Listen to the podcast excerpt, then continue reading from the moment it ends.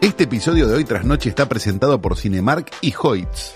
Atención con las películas que se vienen en las próximas semanas. Tenés Sicario 2, Sí, Soldado, Ant-Man and the Mm, Wasp, 12 horas para sobrevivir el Re. inicio y Misión Imposible 6. O ¡Seis! sea, un montón de secuelas entre las cuales eh, algunas van a estar muy bien. Obviamente vas a querer verlas de la mejor manera posible, así que tenés que ir a Cinemark y Hoyts. Y para eso, aprovechar los beneficios de ir a Cinemark y Hoyts.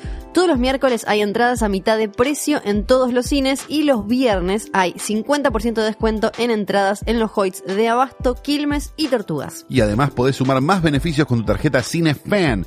Con cada compra sumas puntos que podés canjear por entradas, combos de pochoclos y más. Así no que... me quiero imaginar el más. No, ¿viste? Así que ahora lo que te toca es sacar tus entradas para ver la película que querés en Cinemark y Hoyts y sumate a Cinefan entrando Fan. en cinemarkhoyts.com.ar.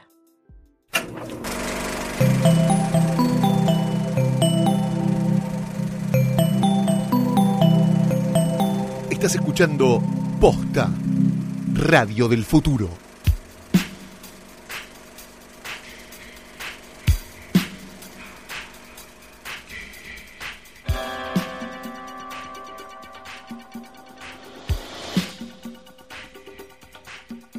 Buenas tardes, buenas noches, buenos días o lo que sea que coincida con el momento en el que le diste play a esto que es un nuevo episodio de Hoy tras Noche. Mi nombre es Fiorella Sargenti. Y el mío, María Lorenza Barreneche de Alfonsín. Ay. Porque acá le vamos a pegar a todos. A todos, listo, igualdad, igualdad. sí. Qué rapidito lo dije todo. 5000% de inflación.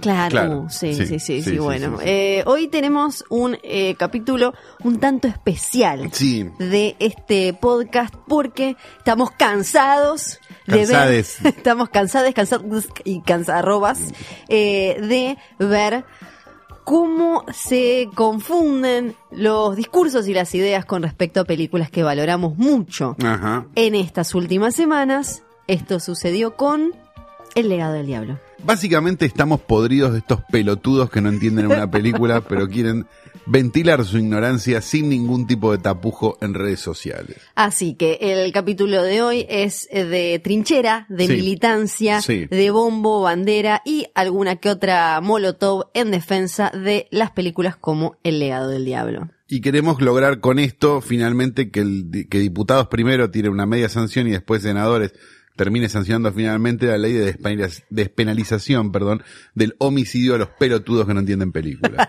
Porque tengo los huevos llenos.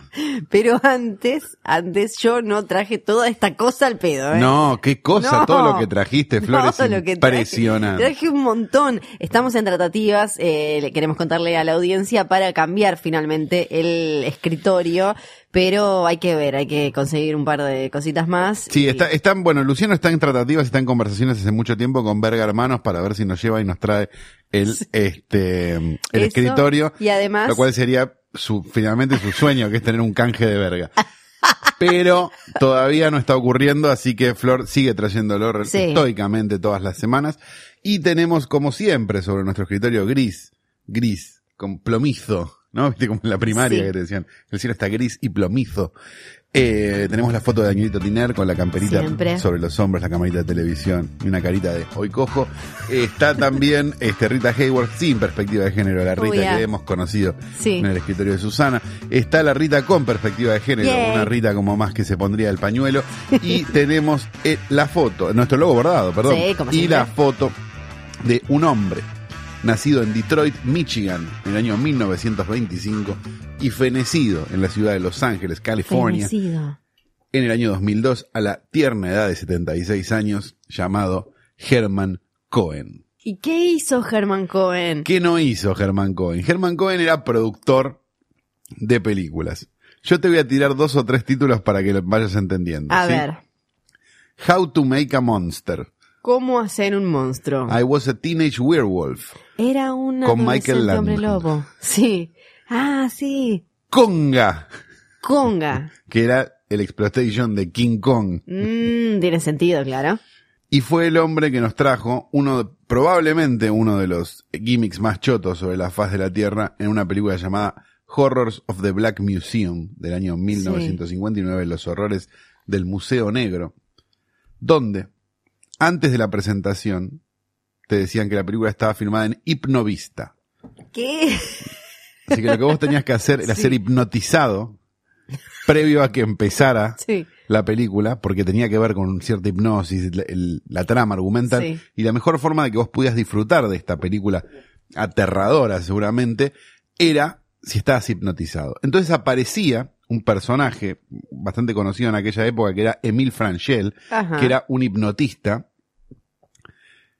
que te hipnotizaba, o sea, había un plano fijo del tipo que te hablaba, te hablaba, te hablaba, te hablaba, Sí. te hablaba, hasta que teóricamente te hipnotizaba. El clip está en YouTube para aquellos que lo quieran buscar. Sí. Este, ver buscan Horrors of the. Black Museum 1959, trailer, y te aparece la, la parte de la hipnosis. Cohen, que es un genio, Sí. Obviamente nadie se hipnotizaba, la película claro. era una poronga, eso estaba claro de Sí, entrada, sí, sí. ¿no? Bien. Este, la, vendió la película a la televisión y dijo que le sacó la secuencia de la hipnosis por miedo a que la gente en sus casas quedara bajo, no pudiera terminar de ver la película y quedara bajo el influjo Claro. de la hipnosis para siempre por culpa de Lo, esta lo encontraron película. una semana después hipnotizado ahí todo meado, cagado. Es por eso que un hombre capaz de prácticamente cualquier cosa, el señor Herman Cohen, está hoy en nuestro portarretratos de hoy tras noche.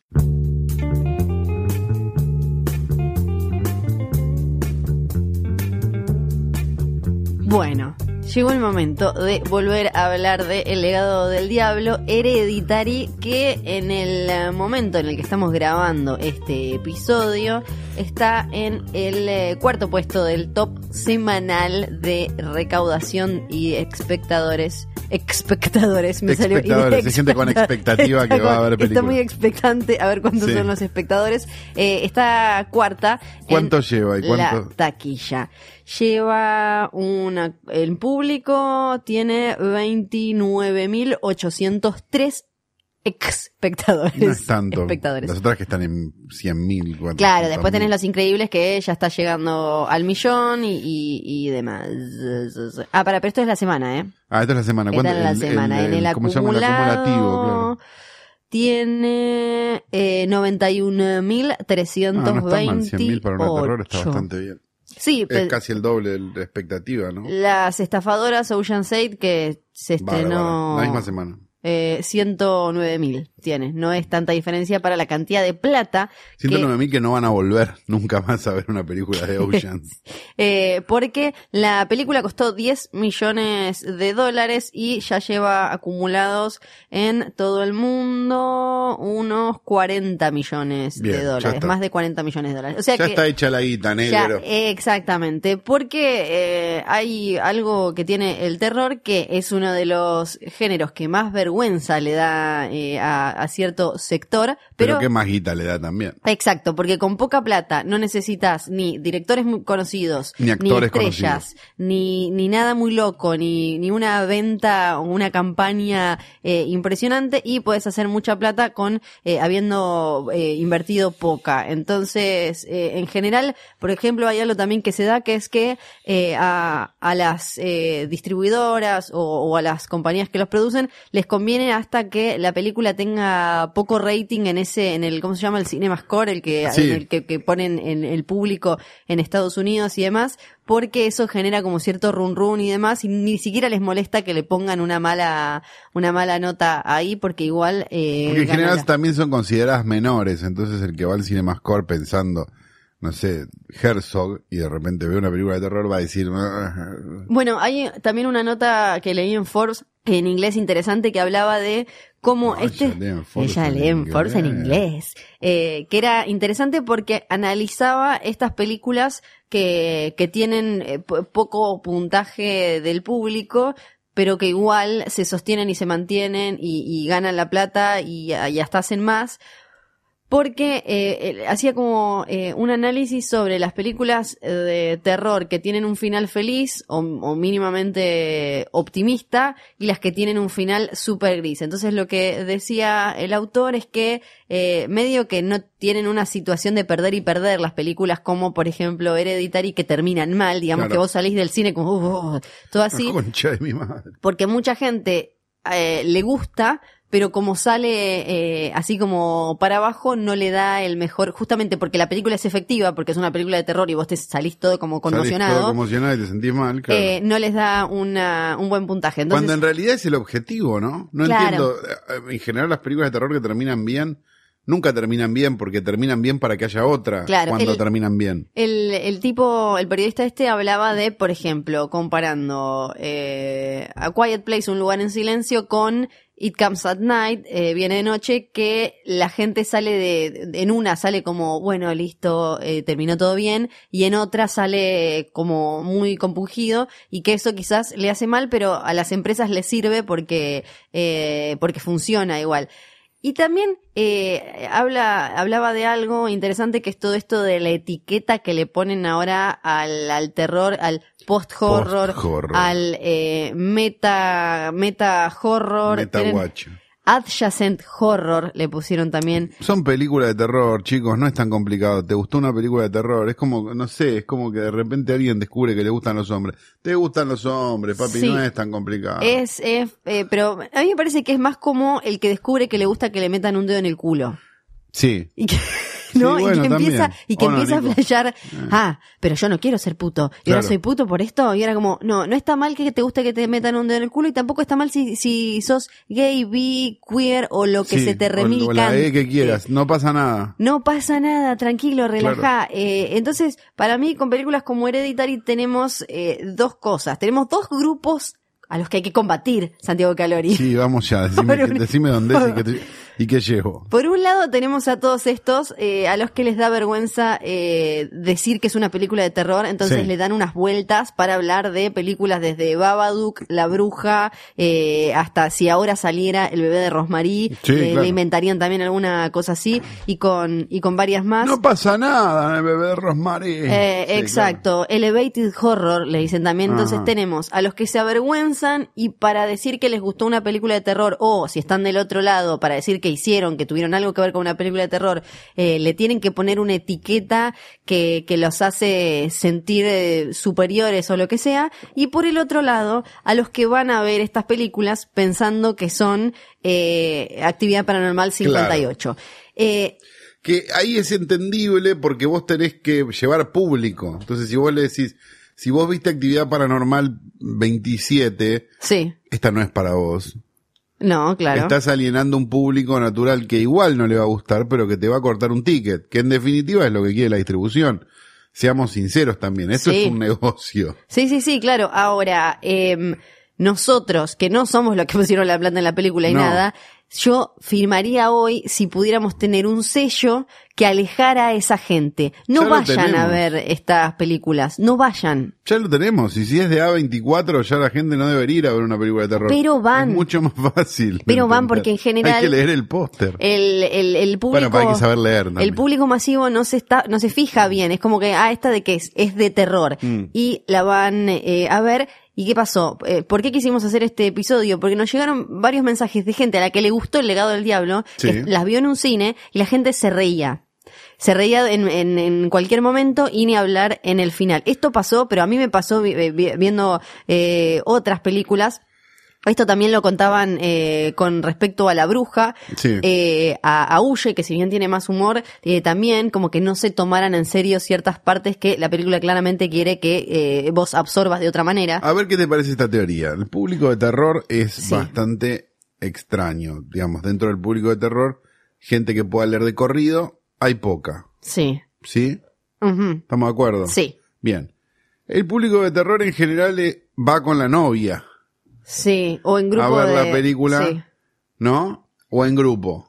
Claro, grupos de adolescentes donde siempre Sí. tenés que ser como el piola, el pillo. el no del pillo, el que hace el mejor sí. chiste, no sé qué, o el macho que va con la novia a quedar bien, no sé qué, con la remera medio ajustada. Bien. Entonces, ¿qué pasa frente a ese? ¿Qué pasa? ¿Qué pasa cuando se le, frente a sus ojos, Sí. aparece algo que no está en los planes? Eh, y se sí. ríe para no Claro. quedar afuera. Sí. Como, ah, como sobra la situación. Exacto, eso es lo que pasa para mí, tal cual. Es como que de repente les ponen una ecuación adelante y bueno, y le dicen, mira, si no, si no haces la ecuación, Sí. vamos a matar a tu caniche. y se ríe, Sí, porque pensando que no es verdad. yo pienso, sería y ahora vamos a positivo. salir a matarle los caniches a todos. sería positivo si fueran, si, si vos que vos que a vos que te gusta actividad paranormal 47 y todas esas claro, otras hashtag genéricas exorcismo. eh, y, y vas y caes en una de estas Mm. y eso termina vos decís como uh esto es distinto y te puede gustar o no pero terminás entendiendo que es algo distinto y te abre un poco eh, el mundo te, te expande la- las fronteras del- de lo conocido Sí. Pero no, ahí sería positivo, sería como, bueno, caíste de casualidad y terminó, que creo que a todos los que nos gusta eh, el cine nos pasó, o la música también, de caer en algo que te, que te es eh, completamente extraño y al final, de alguna manera, eso te hizo conocer eh, algo nuevo y lo absorbiste. Sí, pero me parece que las generaciones nuevas no están preparadas para esto. Estamos viviendo en una sociedad donde el Chapu Martínez, el que dijo, tráeme la copa, Messi, Sí. se fue a Rusia. Sí, sí. Entonces, me da la sensación de que la gente está esperando más un contenido parecido a ese. Yo no, ¿sabes qué es lo que más bronca me da de todo esto? Que esta charla la estamos teniendo y es ridículo tenerla, porque la charla que nosotros tuvimos en algún momento de, no sé, cine arte, no cine arte, toda esa boludez gigante, las películas son buenas o malas, no tienen nada que ver de dónde vienen ni, ni quién las hizo, ni en Sí. qué festival las aplaudieron de pie o no me da la sensación de que estamos teniendo esa misma charla ya con películas que son absolutamente narrativas. Sí. No es que estamos diciendo, che, no, la YT Sí. de Chris Marker, no sé qué, o, o, no, digo, o San Soleil. No, Sí, está- sí. no, no estamos hablando de cosas raras que te pueden gustar o no te pueden gustar. Estamos hablando de una película narrativa 100% que empieza, pasa algo en el medio y termina, se entiende, Sí. y sin embargo, Sí. hay gente que está diciendo que no se entiende y que no sé qué. O sea, hay un, hay una frontera de entendimiento que está desapareciendo Sí. frente a las películas. Yo no sé quién tiene la culpa. Si la culpa la tiene YouTube, si la culpa la tienen las películas que son más descerebradas. No tengo ni idea, pero la verdad es que es preocupante porque eh, habla como, es como que vos me digas, bueno, este es el índice de alfabetización. O sea, lo siento igual, ¿entendés? Digo, Sí. es como, bueno, ¿cuál es el índice de alfabetización que hay? Y mirá, no sé, no tengo ni idea, Bueno, pero la justo- gente no entendió Hereditary. Ah, ok, estamos jodidos. Viste, justo salió un informe que dice que nos estamos volviendo más tontos desde creo que el 73, pero es internacional. Como que está bajando el promedio de coeficiente intelectual en el mundo desde los años 70. Pero yo no soy vivísimo tampoco. A mí hay No, películas que yo no. las entiendo, digo. Sí, y pero un- supongo que son para alguien que no soy yo. Listo, perfecto. Pero no salgo a putear. Eh, sí, o no a, sabes- a- no sé, O quién, pienso, a Mate Escalante. si vos- no son para mí. Si vos fuiste a ver El árbol de la vida de, de Malik, en Claro, ese por momento, Malik, to- que, totalmente, que fue sí. justo una película de él que la vendieron como, como este, venía con el run run de Oscar y demás, se No, y vendió de los manera más actores, masiva. claro, y estaba todo. Brad Pitt, estaba John Penn, estaba no sé Claro. qué. Si vos ibas a ver esa sin saber el tipo de cine que hace Trent Malik, eh, y salías a las puteadas, cométela vos. Vos fuiste a ver una película de un tipo que viene dirigiendo desde los 70, m- más o menos con el mismo lenguaje, y estabas esperando que fuera eh, Que estuviera Brad Pitt, que actuaran, que fuera a divertir una Ocean's Eleven, estabas eh, esperando. Exacto, y de Claro. golpe era otra cosa. Pero uno tiene que tener, también me parece que como el cine es entretenimiento, eh, no, nosotros esperamos que no nos pida nada, pero nada a un nivel de entrar y decir quiero una de, ter- de que me asuste y que te Claro, tiren. pero, a ver, de como- vuelta. Como, que como espectadores no estamos poniendo nada. Exacto, pero además de eso, me parece que ya estamos llegando a un punto donde la, donde la, lo poco que, lo poco que hace falta Sí, para, para disfrutar del legado del diablo, digo, de la bruja, no está. sí. Porque no son películas complejas. No es No. mamá, mamá Sí. no, mother. Ajá. No, no es una cosa que decís, bueno, ¿y esto qué, con qué mierda se come? No, no tiene nada. Ujú. No tiene absolutamente nada que vos no puedas entender. Sí. O sea, Hereditary es una película que está, play- es una película de los 70. Sí. Listo. O sea, es una película de terror de los 70, es de Changeling, no sé. Digo, es como Pienso ese tipo de película. Entonces, hay un punto donde es como, che, no están entendiendo esto, no saben las vocales. Pero pienso, pienso incluso en sin irme tan lejos, una película como Donnie Darko, que se terminó de convirtiendo de culto Sí. y se, se, y se expandió igual un poco más de lo Sí. que es el, el, culto. Pues es a Tumblr, seguramente. la, la, la- la mesa más chica, Sí. digamos, de, de cuando uno dice culto. Hoy no la entende, hoy no la entendería nadie, estarían a las puteadas si saliera No, Donnie Darko. a ver, Donnie Darko se entendía a duras penas en su momento, seamos sinceros también. Era una Sí, película sí. bastante compleja que su director después terminó, obviamente, haciendo lo que quería, que era películas imposibles. Sí, sí, sí, sí, sí. Después de ahí- Tales es una cosa Eh, es una basura. imposible de ver. Sí, lo puedes encontrar en, en Primer o en, o en Upstream Color, las de Jane Carruth, digo, tienen, tienen ese tipo de cosas, mismo las películas de Lantimos. Pero, pero me parece que esas películas son películas que son más para un festival. O sea, Ajá, mm, no sí. sé, de, The Killing of a Sacred Deer, la, la de Lantimos. Es una película que Sí. se entiende, sí. O sea, pero que te exige narrativamente, no sé, un montón de cosas, más que la que te exige Sí. Hereditary. Sí. A eso voy, digamos. No, no, Hereditary no es un, no, es difícil. Pero para mí sirve también para empezar a separar dos cosas. Cuando uno... Los boludos de la gente. Si uno, si uno viera los números de las películas de, de terror que se estrenan, hablando de, de la Argentina, les va a muchas, se estrenan muchísimas, les va muy bien. E- Eso hace que vos salgas A la y, te, mayoría y te cruces con mucha gente que te dice que le gusta el terror. Ahora, Bien. para mí tenemos que empezar a separar entre me gusta asustarme en el cine y me gusta el cine de terror. Sí, te gusta No la, diferencia mismo. entre miedo y susto. Sí, claro. Claro, a vos lo Sí, que te gusta es eh, cómo ir a un parque de diversiones y en el que salga un tipo de atrás de una fantasma. cortina y te haga Te gusta el tren Exacto. fantasma. Sí. Y después es, me gusta el cine de terror. Porque si te gusta el cine de terror, voy a dar dos ejemplos puntuales, pero solo, solo para eh, graficarlo, podés disfrutar de eh, Happy Death Day, por ejemplo, o de Sí, La Purga, sí. o, o de un montón de las que hablamos acá, que son desde Exploitation, Gore, eh, más descerebradas, y también de Hereditary y La Bruja, o la que sea de ese tipo eh, que, que te guste más. No vas a disfrutar probablemente de, de actividad para poronga. No, porque No sabes vas que a es- disfrutar de hashtag exorcismo. Porque es una, las de bebés, eh, minas poseídas en camisón y Sí. bebés que nacen diabólicos son todas iguales. Las ¿no? Amityville esas no las vas a disfrutar. No, porque sabes que son como un gancho para hacer robarte la plata, que Correcto. del otro lado nadie estuvo pensando nada. Es ver la distribuidora nomás. claro, en, en Un las día de- les vamos a hacer un cuadro sinóptico. La actividad paranormal, la primera tenía una buena idea, ponele que la segunda, ya después de ahí, cuando te estaban asustando con la maquinita que limpia la, la pileta, era como, dale, acá ya me estoy dando cuenta, me está choreando. Era una buena idea y ahora es robo mano armada. Exacto, digo, hay, cosas, pero te tenés que dar cuenta. Cuando uno iba al videoclub, vamos a esto. Sí. Cuando uno iba al videoclub, veía la caja, Sí, se daba cuenta sí, sí, sí. que era plus video o que era, o que era una película buena, digamos. Te dabas cuenta, ¿eh? No era tan complicado. Era como, bueno, a ver esto, mm, no sé qué, lo dejaba de vuelta. Witchmaster 6, ponele. Sí, No sí. te la llevabas. No. Pero te llevabas, no a sé. menos que estuvieras como con, es- con ganas de eso, de estabas algo con ganas de, un- claro, estabas con ganas de un Witchmaster, de un, pap- Sí. un Puppet Master 8. Claro, claro. Un Leprechaun de Hood. Capaz tenías ganas de eso.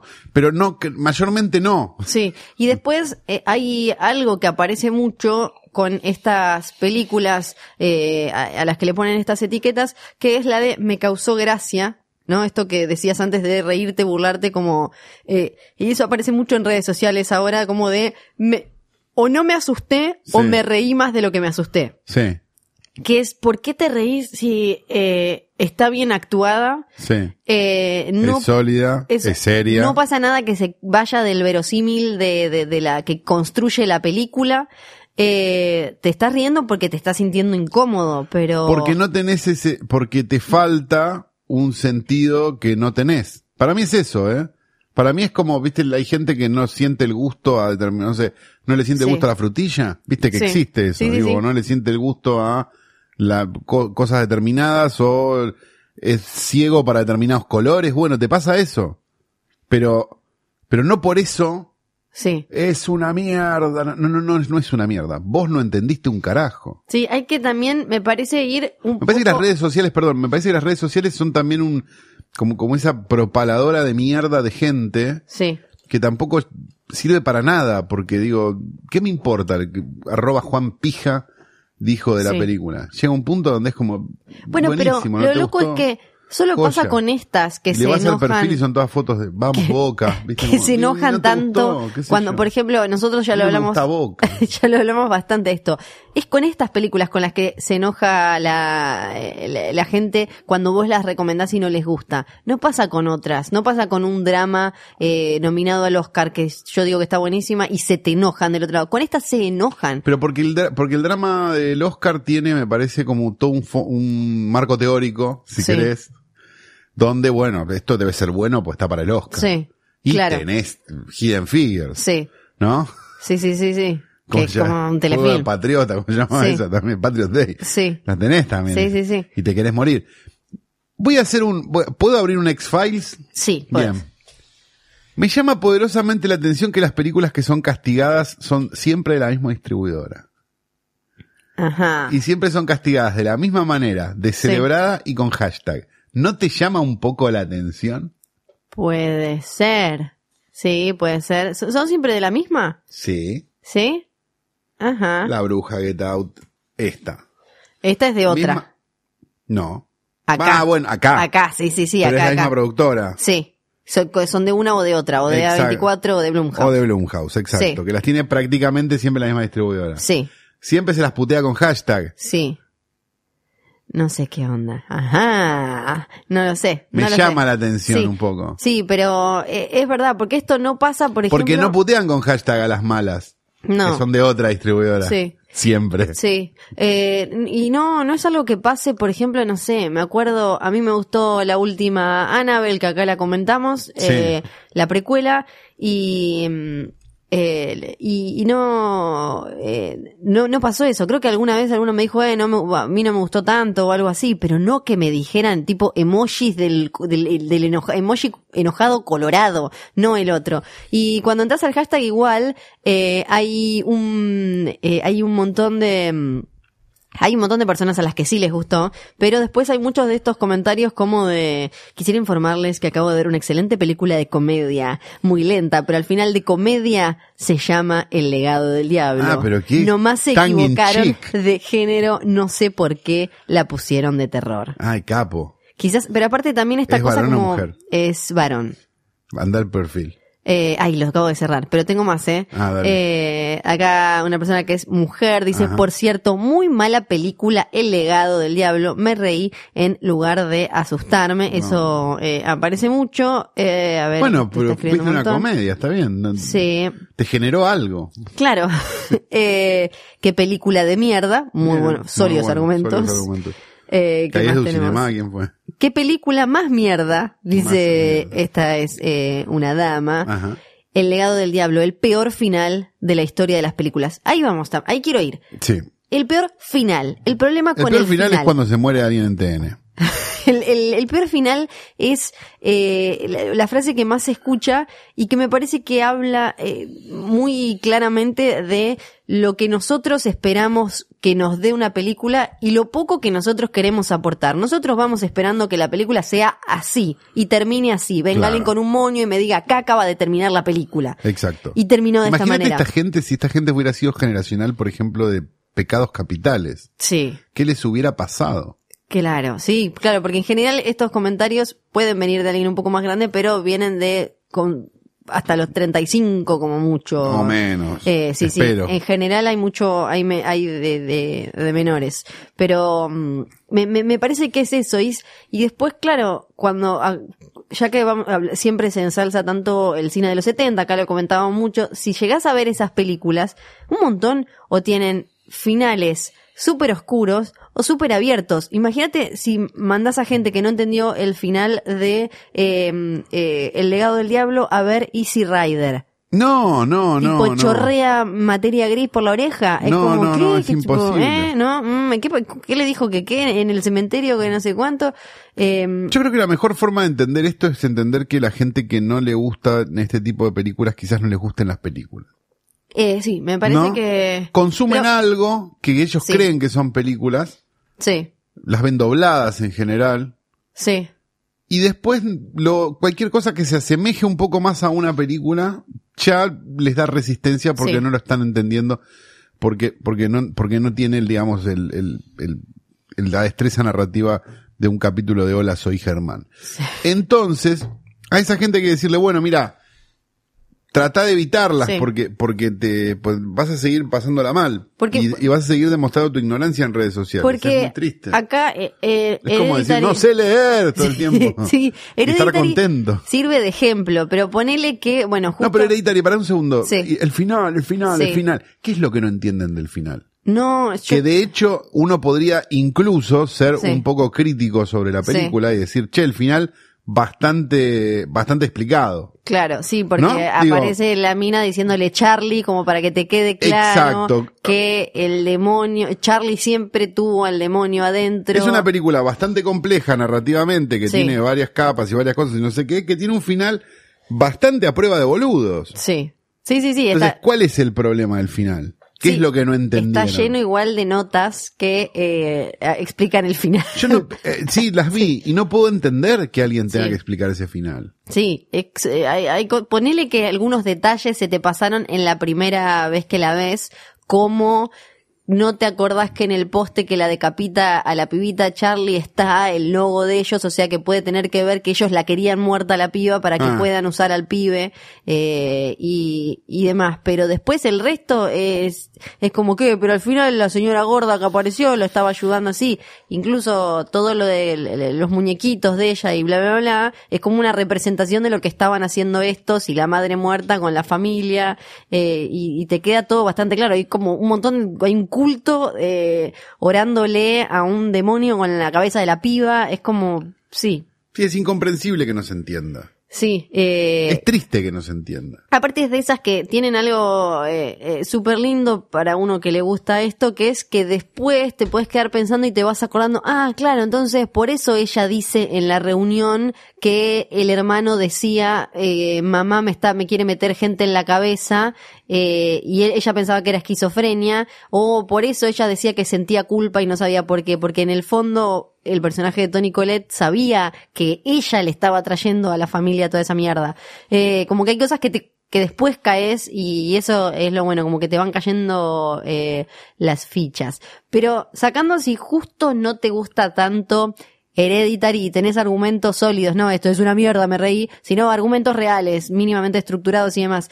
Pero quizás te gusta, no sé, It Follows, Babadook, Viene de Noche, la bruja huye, cualquiera de, de estas, que esa es una conversación que se puede tener también, como mira, a mí no me gustó tanto Hereditary, pero me gusta, como, porque uno puede, eh, si, si argumenta de manera decente por qué no esta en particular o tal cosa o tal otra, bueno, ahí podemos tener una conversación. Ahora, si vos fuiste esperando otra cosa y salís diciendo me reí es una mierda, perdón, pero no nos podemos sentar a charlar porque eso no es una conversación. No, porque aparte es como, es una cuestión de, hay cosas que son para alguna gente y hay cosas que no, y no, y no está mal, porque si no suena como, va, suena muy como no es para vos, no, no estoy diciendo No, eso. no, no. Pero vamos a ejemplificarlo, no sé, el trap, ¿sí? Sí, Yo la verdad, no lo entiendo. sí. Pero no digo, qué mierda el trap, muera tra- el trap, Claro. sida. Lo que estoy diciendo, lo que digo es, pa- no es para mí. Sí, se me puede causar gracia un poco, pero tampoco estoy, hago una cruzada contra el trap. Claro. Y quiero que muera todo lo que sea trap. No. sí. O, o pensar automáticamente que al que le gusta el trap eh, le pagaron o, Claro. o esas cosas que nos dicen a me nosotros. gusta o- mucho la fantasía de Le Pagaron. Vamos, vamos a, vamos a hablar un segundo sobre la fantasía de Le Pagaron porque es Por maravillosa. Yo voy a privadas hace 25 años, 23 años, no sé. El abuelo Calo. Una cosa así. Este, no conozco a nadie nunca que le hayan dado un sobre de guita para hablar de una película. No es necesario. No, Las películas se sostienen por sí mismas, tienen campañas publicitarias, sí. tienen cosas. Lo que diga cualquiera no le importa demasiado a la distribuidora. De hecho, nosotros tenemos excelentes relaciones con gente de distribuidoras a la que les hemos hecho concha películas Sí. 200 veces Sí, sí, sí, sí. y no te dicen nada No. porque es parte del juego. Sí. Listo. No, pa- o sea, no te van a venir a insistir para que hables bien de tal o cual cosa No. o te van a dar un incentivo monetario que sería La- ridículo. las únicas conversaciones de las que yo sé o conozco desde que trabajo que en las que una distribuidora se, se acercó para hablar de cómo habías comentado una película era cuando uno va y dice no vayan al cine o es una mierda punto y te, te vas. Eh, Claro, lo, lo pero que, eso- lo que está, lo, digamos, lo que está mal visto eh, es cuando uno primero alienta a, a que no se vaya al cine cuando es ridículo porque eh, lo, lo- lo que todo salvo salvo los que como los que no entendieron Hereditary y quieren ir a ver actividad paranormal vayan a ver actividad paranormal en vez de Claro. Hereditary pero y y cuando uno no no explica por qué cuando decís como esta es una mierda punto me fui Claro, pero, pero eso es un pibe de 12 años Claro, por películas, eso. En general, No. la gente un poco más profesional, lo que pasa, Eh, bueno, exacto. están desapareciendo los profesionales también. No, ahí hay Este, muchos muy buenos, pero no sí, sí, sí, hay. pero no sucede eso de los sobres ni de los nada. No, no, no, no existe. Hay muchos mitos, pero son mitos de otra época, son mitos donde a lo mejor la crítica de un diario Sí. podía definitivamente balancearte una película. Sí. Hoy la crítica les importa un carajo. No, porque lo pueden manejar aparte en donde sí se puede poner plata para mover una película es armando algunos bots o algunas cosas así que te manijeen la película en, en redes de alguna manera o es lo único que más o menos se me ocurre o los PNTs eh, en influencers en redes y demás que ni siquiera tienen que decir que les gustó la película, tienen que poner la foto o lo que sea. Y a riesgo de que sea probablemente el comentario más políticamente incorrecto Sí. Ah. de la historia de este podcast, que es mucho decir, le queremos decir a las distribuidoras con todo el amor del mundo, Sí. si hay alguna escuchando, tengo mis serias dudas, pero a lo mejor le llega, no pauten más en lo de Del Moro y lo de Real. Esa gente no va al cine. es muy raro eso. Aparte algunas son películas como en serio. Sí, claro.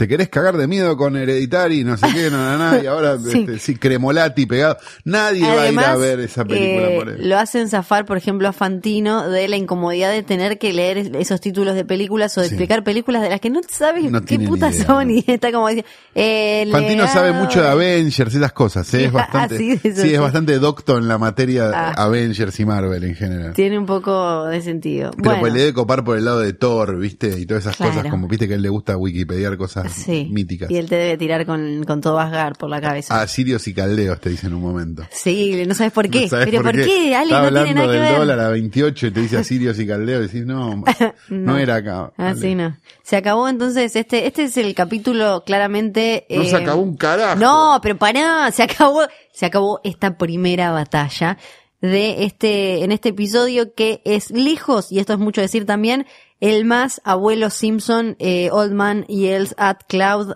de la historia de otras noches. Gritaste más vos que yo. ¿eh?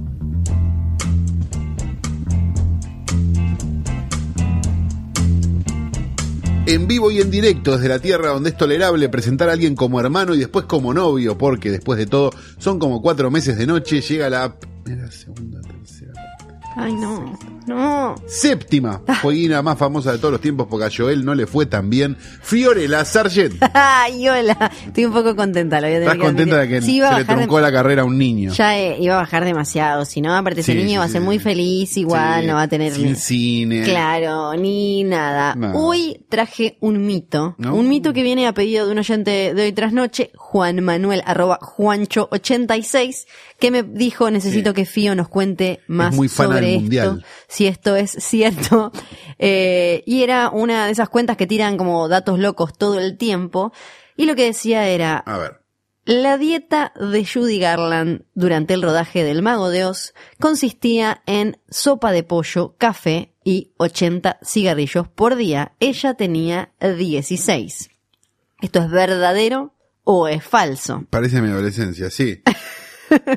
Es casi verdadero del todo. Ella tenía, era un, sí, tenía 16, porque en realidad viste que antes también las películas eran desde que la casteaban hasta que la película salía. Ella tuvo eh, más o menos entre 14 y eh, 16.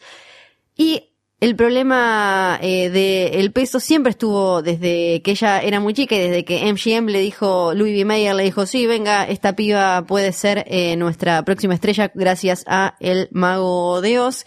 Siempre fue un tema que a ella la veían gorda. Sí. Esto después, eh, Judy Garland apareció en el último episodio hablando de aborto y ahora aparece hablando de problemas con la alimentación porque ella primero que era adolescente, entonces era pero cachetona y, y Sí. tenía las carnes de cualquier eh, piba promedio.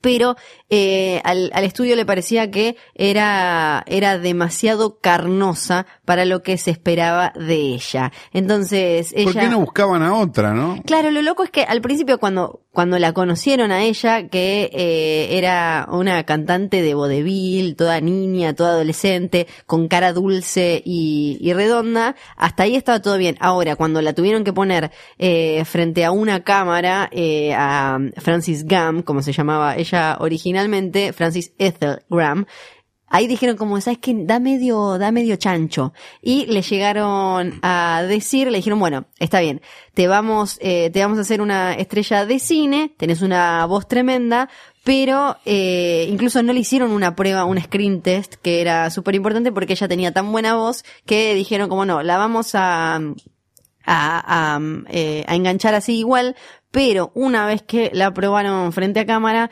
a Meyer le pareció que eh, no daba el físico y empezaron a ejercer un control totalmente dictatorial eh, con respecto a eso. Incluso le, le llegaron a decir, MGM le hizo saber que parecía un pequeño y gordo cerdo con dos colitas. Nada más. Nunca tuve colitas, pero lo demás me dijeron todo. Sí.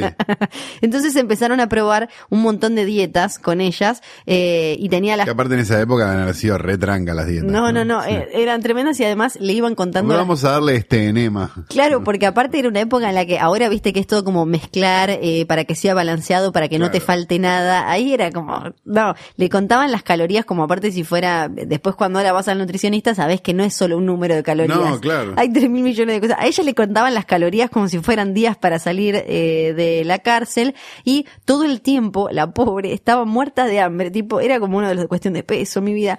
Y parece que se la pasaba hablando y flasheando, claro, era medio como para el graph de se comió el decorado, porque, Luisito se comió el decorado, sí. Porque claro, era todavía una piba y se la pasaba flasheando, dicen, con comerse un zunda y con crema y con nueces y chocolate caliente y, y qué sé yo. Eliana se hizo un sándwich de empanada. Ese es, Exacto. ese es mi favorito. en, eh, se mandaban los, los capos de, del estudio, se mandaban memos Sí. contando lo que había comido. Cosas DJ como memo. Judy se escapó entre las tomas 7 y 8 esta tarde y se clavó una malteada de chocolate. Esto es real. Se mandaban, imagínate, memos oficiales o eh, decía Garland subió 10 pounds, que no sé cuánto Cinco kilos, más menos, ahí perfecto. Le menos, tuvimos, le tuvimos que reacomodar el vestido porque ya no le cerraba. Ajá. Eh, y eh, terminaron entonces eh, diciéndole un día eh, uno de los eh, de los ejecutivos de las manos derechas de Louis B. Mayer la llamaron a su oficina y le terminaron diciendo que se veía tan gorda que parecía un monstruo. Eh, dicen que Buena onda. Sí, dicen que esto es una de las eh, cosas más crueles que se le dijeron, que no era tan, si bien los pibes no la pasaban bien en el viejo Hollywood trabajando para los grandes estudios, Sí. es una de las cosas eh, más graves que le pasó. L- en el episodio pasado hablamos de su primer marido, ella se casó cuando tenía 18, eh, después tuvo un montón de maridos más, eh, y dice que eh, el- ahí fue cuando, cuando apareció como alguien externo en su vida, que ella cayó en la cuenta de lo, lo grave que había sido lo que le habían pasado, porque ella ahí sí le contó, y entonces sabemos que es verdad, que ella podía consumir nada más que café negro, sin leche, sin ningún edulcorante ni nada, sopa de pollo, 80 cigarrillos por día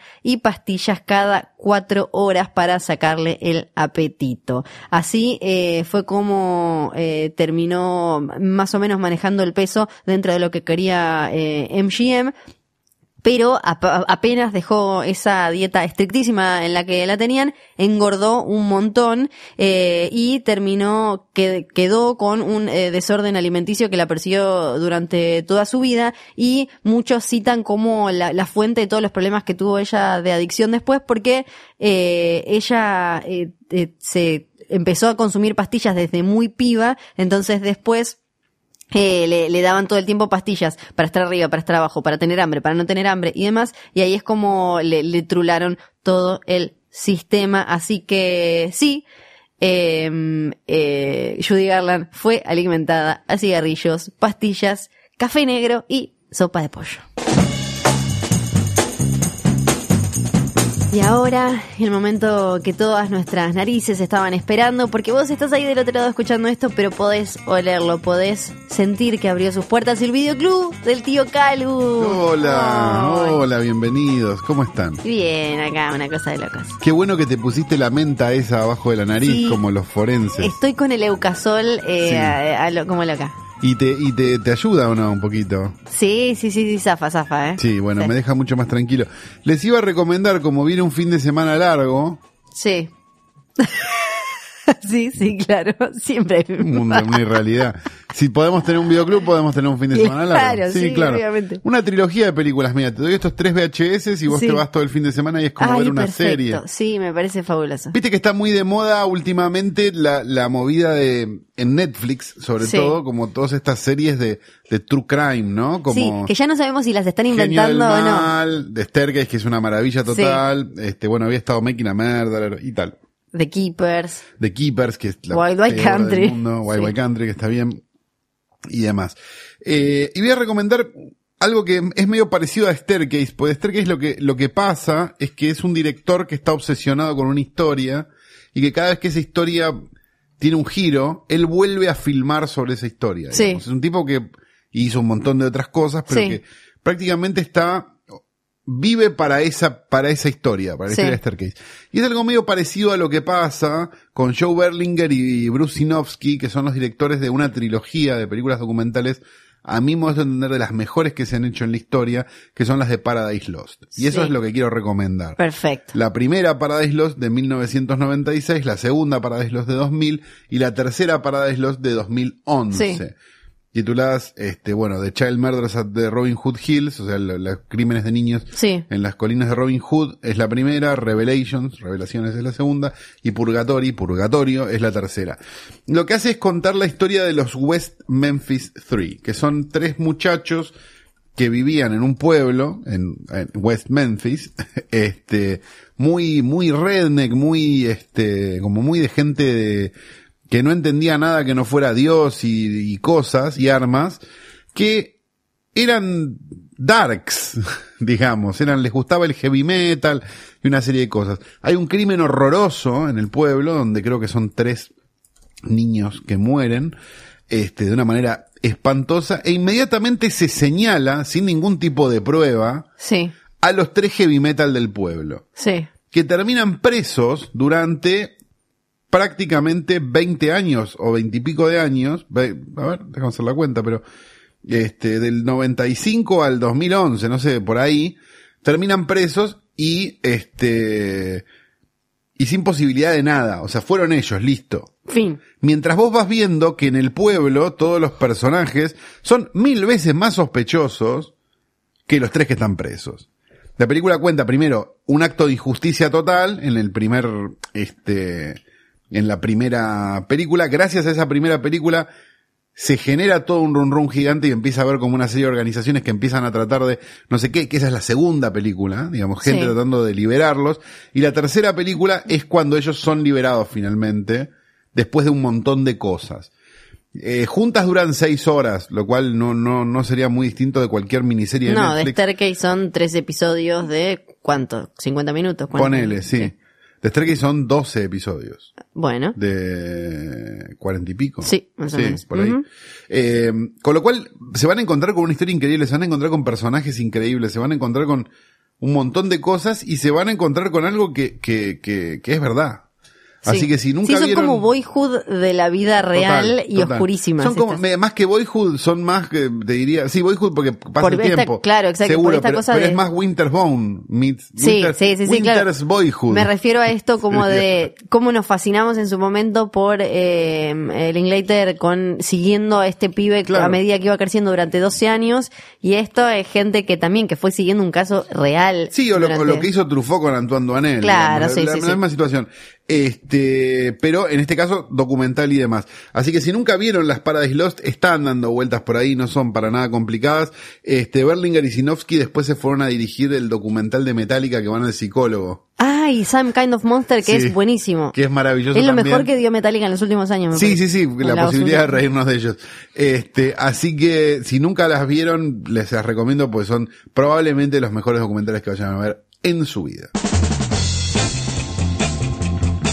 Ya gritamos todo lo que teníamos que gritar, así que ahora nos vamos. Nos vamos. Gritando. Nos vamos. Nos vamos. No, mentira. No sin antes decir Bebe Sanso, Sí. no sin antes decir Sanso. que este programa fue grabado en Radio en Casa, radioencasa.com. Johnny, Nico, Nico y John, dos personas hermosas, llenas de vida y amor para dar. Nico, sin, em- hoy, sin ir más lejos, se puso una de esos calzoncillos que tienen las manos impresas en la parte de la cola y le queda muy muy bien Sí. porque lo usa arriba de los jeans. Claro, Así porque que- si no está fresco. Sí, sí, sí, sí, pero, pero nos lo quería mostrar, nos lo quería mostrar y dijimos, bueno, está bien, Nico, me parece bien. Me parece que no es, no es quizás de tu, de tu orientación, pero bueno, no te vamos a pinchar el globo ahora. Eh, este programa también tiene una cuenta de Instagram, no sé por qué digo programa si es un podcast, pero bueno, este podcast tiene una cuenta de Instagram que es Sí. arroba filmes junto al pueblo, que estuvo sembrando la duda Ajá, ajá. en el fin de semana o el fin de Estamos semana anterior, ya ni me cerca. acuerdo cuándo fue. Estamos muy cerca de algo, ¿eh? Sí, sí. Muy, muy Cerca. cerca de algo. Cerca. Y lo que también se avecina Sí. son los nuevos espectáculos de la familia de posta. Hay montones, hay infantiles, hay diversos. Es- me dijeron que va a ser como un universo expandido, ¿no? Como los que se usan ahora en cine. Exacto, pero va a estar todo solamente Claro. poblado de Ewoks, porque Ah. lo dirige Banchero Sí. y Banchero es de la estatura de un Ewok. Así que vamos a hacerlo solamente con él y Sí. va a estar muy feliz de que le digan esto. Así que si se lo cruzan a Banchero o algo, pregúntenle por los Ewoks que él va a saber respondérselo sin ningún problema. Exacto, ya estamos entonces. Ya estamos, listos, pa- ya tenemos. estamos listos, eh, nos podemos ir perfecto. Sí, hasta la clase que viene. Adiós. Adiós.